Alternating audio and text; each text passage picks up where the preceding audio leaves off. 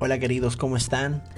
Hacer el viaje de la vida sin enamorarse perdidamente es no haber vivido en absoluto, dijo un famoso escritor.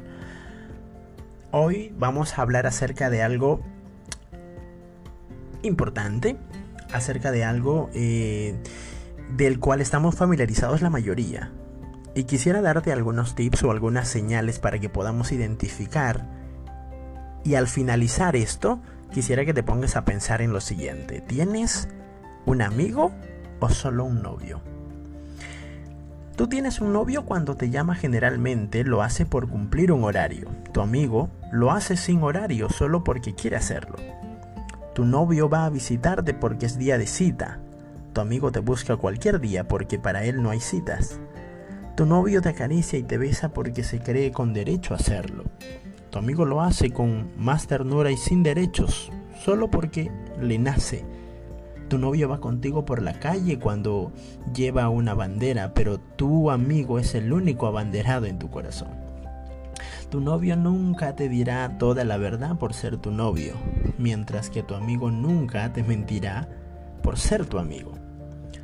Tu novio puede que tenga otros amores ocultos a los que no puede olvidar y nunca te lo dirá, tu amigo podrá tener otras amigas, pero ninguna oculta para ti. Tu novio nunca quisiera dejar de ser tu novio o ser solo tu amigo. Tu amigo busca llegar a ser tu mejor amigo sin ser nunca tu novio. Tu novio piensa que solo puede llegar a quererte como novia. Tu amigo piensa que puede llegar a amarte siendo solo tu amigo. Dicen que son amores muy diferentes. Yo digo que tienen razón.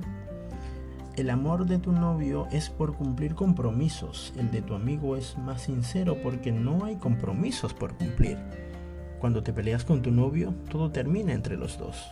Con tu amigo no te peleas porque no hay nada que terminar.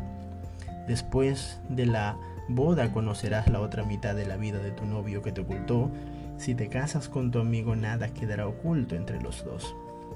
Después de un año, o solo unos meses cuando quizá del matrimonio llega la incomprensión y el desamor y se termina la armonía y el cariño, quedarás sola y entonces añorarás a quien de veras amabas y ahora quisieras tener a tu lado, a tu amigo del alma, que nunca te olvidará. No se asusten, no se asusten, lo que intento decir es, hombre, sé el mejor amigo de tu novia, mujer, trata de ser la mejor amiga de tu novio si no logras eso, ni siquiera sueñes casarte. Lo esencial en cualquier pareja es que además de amarse, sean los mejores amigos. O estarán perdidos y solos para siempre. Una vez que estén casados, no los unirá ni el sexo, ni los hijos, ni los proyectos en común, sino la amistad incondicional, determinante para cualquier amor genuino y duradero.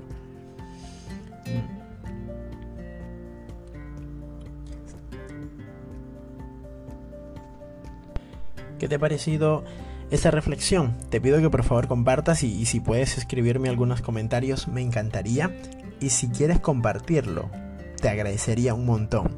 Yo soy Ruta Informesa y pronto nos estaremos encontrando en otro próximo podcast. Nos vemos.